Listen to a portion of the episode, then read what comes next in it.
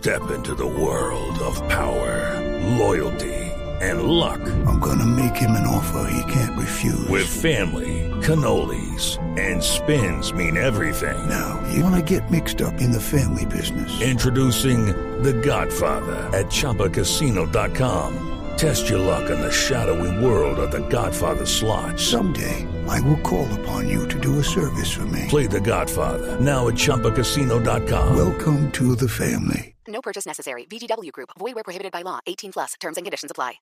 Así que hemos invitado a un eh, ciudadano, él se llama Daniel Cardona, que por esa zona cercana y eh, más o menos a esas mismas horas sufrió la misma situación.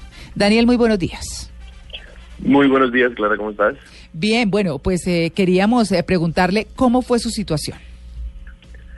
Eh, pues mira, te cuento, yo estaba saliendo de Andrés de C, cogimos la carrera 15 eh, y llegando a la 84 con carrera 15, con calle 85, En un Uber, ¿verdad? estábamos en un Uber Black, Sí. sí señora. Eh, salen, te estoy hablando, 60, 70 personas eh, bloqueando toda la carrera con un Uber adelante de nosotros y una grúa. Todo esto en como en pro de, de la policía porque también estaba ahí. Todos los, los conductores de los taxis con celulares grabando la situación, eh, digamos que de una manera imponiendo pues lo que hablaban ustedes de la legalidad ellos mismos mirando y grabando quiénes son las personas que estaban pues como en los en los el servicio de transporte como tal empezaron a, a golpear el carro el automóvil a decir que eso es un servicio ilegal que es un servicio que no está autorizado eh, moviendo la camioneta de un lado al otro obligando al conductor a parar o a retroceder y a estar como quieto yo estaba con, con otro con un amigo Sí. y digamos que la situación ya llegó a un punto en donde listo, no me vas a dejar seguir, avanzar, déjame me bajo. A partir de ahí eh, los taxistas empezaron a cerrarnos la puerta, a impedirnos el paso, a salir del vehículo y ya digamos que la situación se torna un poco más allá de terrorismo y de lo que uno lo pueda llamar es qué tan complicado tiene que ser eh, la situación para un usuario o para el mismo conductor de querer salir de una situación de esa sin verse afectado. Tuvo que intervenir la policía, tuvo que alejar a todos pues, a los, a los conductores. Una vez salimos del vehículo, nos dimos cuenta que hay por lo menos 80 vehículos parqueados en- desde la carrera, no sé, 17 hasta la ca- 14 Mm. todos, al- en- sobre todo al 85, solos, pero toda la gente, todos los conductores en la calle de una manera de protesta. Entonces es, ¿Pero les decían algo a ustedes? ¿Les decían algo a ustedes? sí, sí, sí, nos gritaban que nosotros porque apoyamos la legalidad, que éramos unos nuevos ricos, que no entendíamos que el deber del trabajo era de ellos, sino de las personas de Uber, que cómo apoyábamos este servicio, que ellos son los que tenían que prestar el servicio de- del transporte. Bueno, Eh, Daniel, y, y después de eso, ¿usted qué piensa? ¿Usted por qué usa Uber? Eh, y, y de acuerdo con su experiencia personal, ¿qué piensa de esta situación? Pues mira, yo creo que es... Yo uso Uber porque es el servicio que a mí mejor me ha servido. Así como lo hablaban ustedes, hay servicios muy malos, hay servicios muy buenos en las dos partes, tanto en los amarillos como en Uber. Una vez se encuentra conductores muy malos, eh, un exceso de, de- de tarifas en el caso de los amarillos, un mal servicio, un no lo llevo o yo por allá no voy, que es lo que digamos que todo el mundo ha- ha hablado Sí. pero es la practicidad y es la funcionalidad y es sencillamente lo tengo en mi bolsillo, en mi mano y con mi celular que hoy por hoy termina siendo como el mejor. Entonces, si tengo la, la oportunidad de pedir un servicio que es funcional, que cumple con los requisitos básicos que tengo y no no o sea, no no me incurre en sobrecostos y puedo yo decidir sobre la misma calificación del usuario que también tuve la experiencia o no digamos que a partir de ahí es donde uno escoge bueno qué tanto quieres hacer y ahí es donde yo escojo yo escojo preferencia y escojo la calidad del servicio. Daniel. Entonces, yo sé que, dime. Claro, yo le quiero preguntar, usted en el momento en el que estuvo entre el carro, entre el Uber y que los estaban agrediendo, ¿llegó a sentir miedo? Claro. Si te soy sincero, demasiado. Pues, ¿me entendés? Tenés 20 personas gritándote, señalándote. Si intentas salir del vehículo, te golpean la puerta y te dicen, no, quédate ahí, es que tú tienes que estar, es parte del problema. Es una situación miedosa porque uno no sabe cómo van a reaccionar, ¿entiendes? Mm. Más allá de lo que haya pasado con la hija de, de- del señor Santos, rompen un vehículo, pues uno dice, bueno, ¿qué es, lo, qué es lo peor que me puede pasar? ¿Rompen la ventana o me empiezan a agredir o vamos a ver hasta qué punto llegamos? Porque no les parece un servicio y si no lo quieren hacer, entonces ¿por qué tenés 80 carros parqueados y ninguno presta el servicio? Claro. Pues bueno, queríamos escuchar este testimonio de Daniel Cardona, quien muy amablemente ha accedido eh, a hablar en los micrófonos de en Blue Jeans de Blue Radio para contarnos su experiencia el mismo día del caso de la hija de Francisco Santos, que tiene otras connotaciones porque, bueno, su papá es quien es y, y obviamente tiene una escolta que la rescató de ese miedo que nos cuenta Daniel Cardona sintió en esta situación tan difícil. Daniel, muchas gracias. Muchísimas gracias a ti, que tengas un feliz día. Gracias. Bueno, mm, vamos a hablar ahora con Francisco Bernate, Sí. que es el abogado de la familia del ex vicepresidente Francisco Santos y quien está al frente de esta situación. Y aquí lo que queremos nosotros, eh, más allá de si es la hija de Francisco Santos o no, por eso hemos presentado el testimonio de Daniel Cardona, es nosotros como usuarios que escogemos dónde irnos, que eh, eh, digamos usamos los servicios que nos ofrece la ciudad, eh, unos la mayoría legales, los otros en el limbo, como pasa con Uber, ¿a qué derechos tenemos y hasta dónde nos vemos implicados o, o nos debemos o debemos ser señalados y agredidos como usuarios, como pasajeros, eh, por, eh, por eh, quienes no estén de acuerdo con el servicio que se esté usando? Señor Bernate, muy buenos días. Hola María Clara, muy buenos días. Un saludo para ti, para toda la mesa, en especial para Tito. Eh, siempre, siempre lo tengo que hacer, qué pena Sí. contigo, pero es que No, es una persona que nos, nos acompañó todos los días al colegio muchos años. Claro.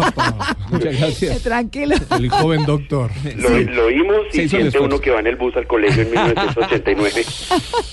y por supuesto a toda la audiencia, claro que sí. Claro. Bueno, eh, en esto eh, y teniendo, digamos, habiendo abordado desde ayer la, la problemática de la hija de Francisco Santos y reforzando con este testimonio de, Daniel Cardona, usted díganos a qué derechos tenemos los ciudadanos bajo esta situación.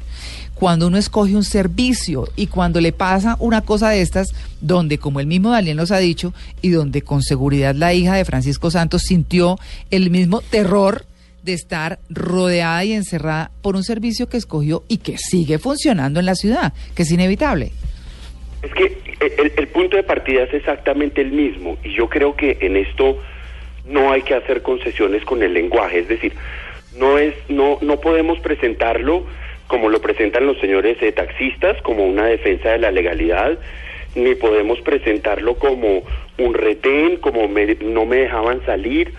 No, lo que hay en esta situación es un secuestro. Y para y para contestarte tu pregunta, el primer derecho que tiene todo colombiano es a su libertad, a moverse por donde se quiera mover, a estar donde quiere estar y a no estar donde no quiere estar. Entonces, no hay que hacer ninguna, digamos, eh, concesión en este sentido y esto es un secuestro.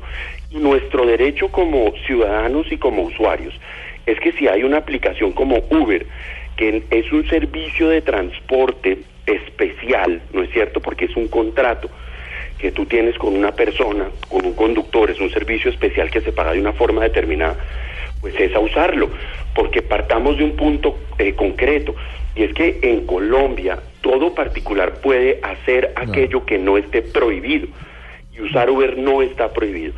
Usaste la palabra correcta, hay un limbo, porque hay unos proyectos que se han socializado, Sí. que no dejaron conforme más o menos a nadie, pero mientras tanto yo lo puedo hacer y nadie puede arrebatarte a ti ni tu vida ni tu libertad. Pero mira que el relato de Daniel Cardona, que es un poco en, el- en las mismas circunstancias en las que se presentó la situación con la hija del doctor Francisco Santos, hay una situación común y es cómo es posible que unos taxistas monten un retén y que la preocupación de la policía no sea garantizar la normalidad en el tráfico, sino entrar a formar parte de esa situación. Es que eso es lo delicado que hay aquí. Tú tienes, como todos los ciudadanos y por supuesto los señores taxistas también, los medios para reunirte las veces que consideres, presentar las solicitudes que tú creas, ejercer tu derecho a la protesta, la veeduría ciudadana, pero hasta el punto en que no afecte los derechos de los demás. Aquí lo que hay es una vía de hecho y lo que hay aquí es un delito y es un delito que se llama secuestro. En eso no podemos equivocarnos. Claro, eh, aquí eh, lo que vale la pena eh, recordar es por qué surgen las cosas y por qué aparecen las cosas en el mercado. Porque hay una necesidad, Claro, ¿verdad?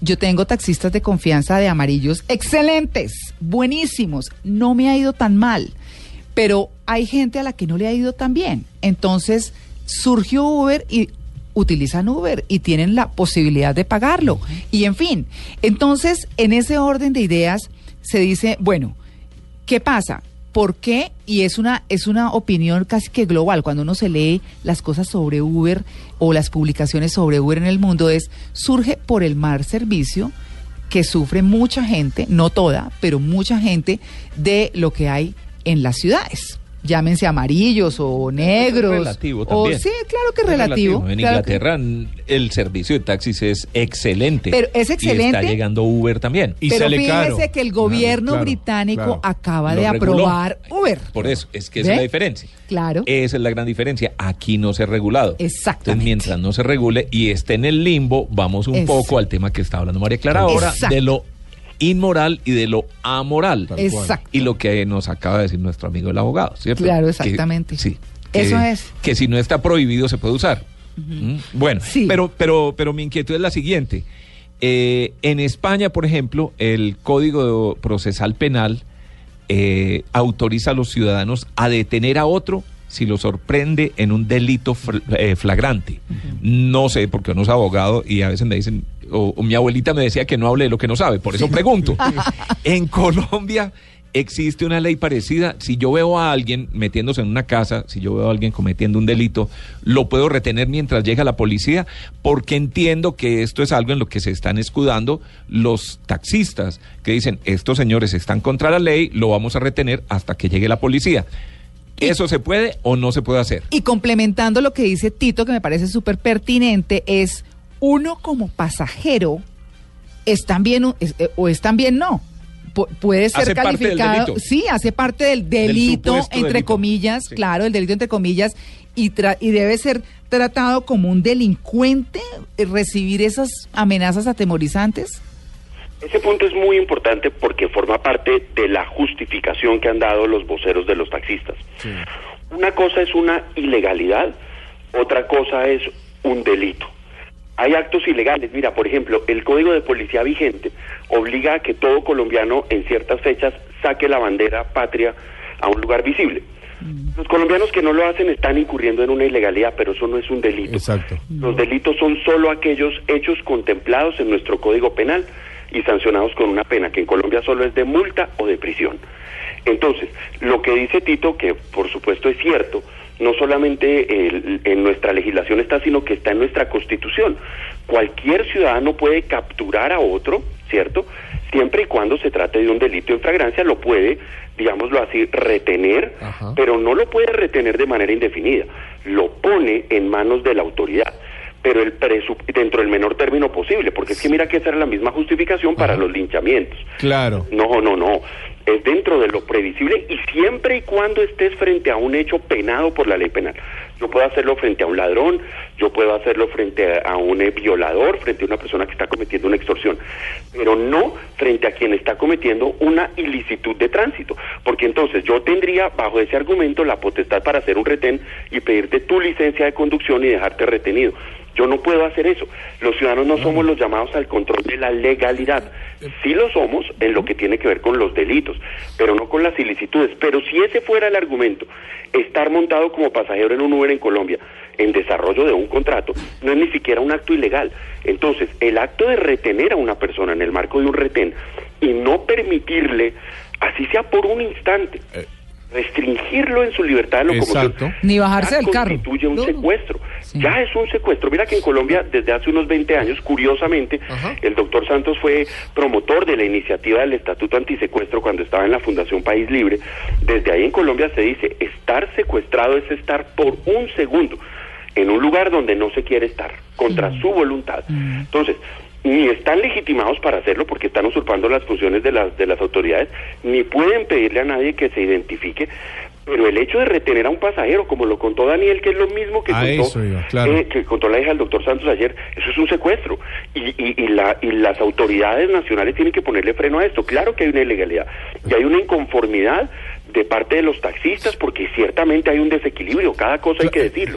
Mira que los taxistas pagan un cupo, tienen un pico y placa, tienen una serie de restricciones que no aplican para Uber. Entonces uno lo que pide son las mismas reglas del juego para todo y desde ese punto de vista su protesta es absolutamente legítima. Doctor, Pero el medio no es ese. doctor, voy, voy en el Uber, ¿no? Salgo, Voy en el Uber. voy en el Uber, voy tranquilo, voy chateando ahí con mis amigos. Hola, ¿cómo estás? ¿Cómo te va? ¿Cómo estás? Bogotá, toda la historia.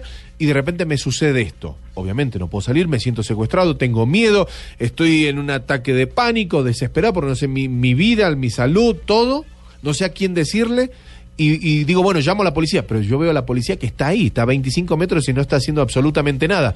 ¿Qué hago? ¿Cuál es el paso? ¿Cuál es el paso que, le, que hay que decirle al ciudadano? Decir, no, esperen, están cometiendo una, ilegalidad. ¿Qué pasos hay que hacer? Sí, digamos, ¿qué derechos tiene el ciudadano frente a una situación de esas? También sacar el celular y empezar a filmar a los taxistas, porque eso también, yo, yo pensaría que habría que hacer lo mismo. Si a mí me están reteniendo y están golpeando el carro y me tienen en una situación así, ¿qué hago yo y a qué derechos tengo como usuario? Absolutamente, pero mira que el punto que tú tocas es el que es, porque si estuviésemos en un lugar común y corriente, uno diría, pues llame a la policía. Claro. Pero lo que tú dices, y fue lo que su- le sucedió a Daniel, que no lo contó, y lo que le sucedió a la hija del doctor Santos, que la policía es parte de esto. Entonces, la, la guía indicaría varias cosas. Lo primero es, por supuesto, recaudar la mayor cantidad de evidencia. Para eso usted tiene un teléfono móvil Claro. en el que puede tomar las placas de los vehículos, tomar eh, rostros, tratar de fijar lo más, lo mejor posible el relato de qué fue lo que sucedió. Es decir, preverse para una investigación, ponerse a salvo, lo primero en la vida, es decir, antes que buscar cualquier otra cosa, buscar lugar seguro y ponerse a salvo.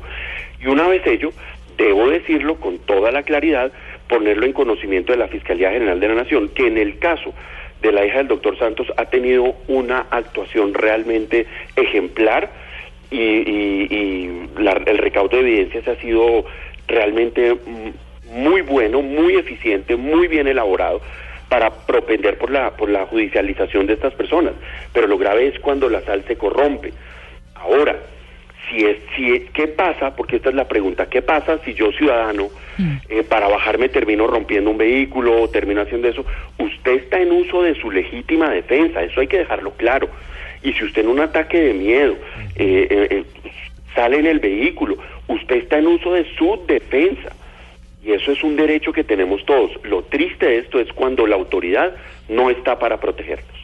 Bueno, pues ahí está el tema planteado. Queríamos abordarlo desde ese punto de vista, desde el usuario, porque siempre se habla de la legalidad de Uber, siempre se habla de los derechos de los taxistas, de los derechos de los señores de Uber, de la, bueno, de en fin, todo alrededor, pero nunca del que se ve metido en ese sánduche, que es el usuario, el que quiere ir para su gusto propio en mejores condiciones, que prefiere utilizar ese servicio y que encu- se encuentra su uso y su permanencia en un limbo.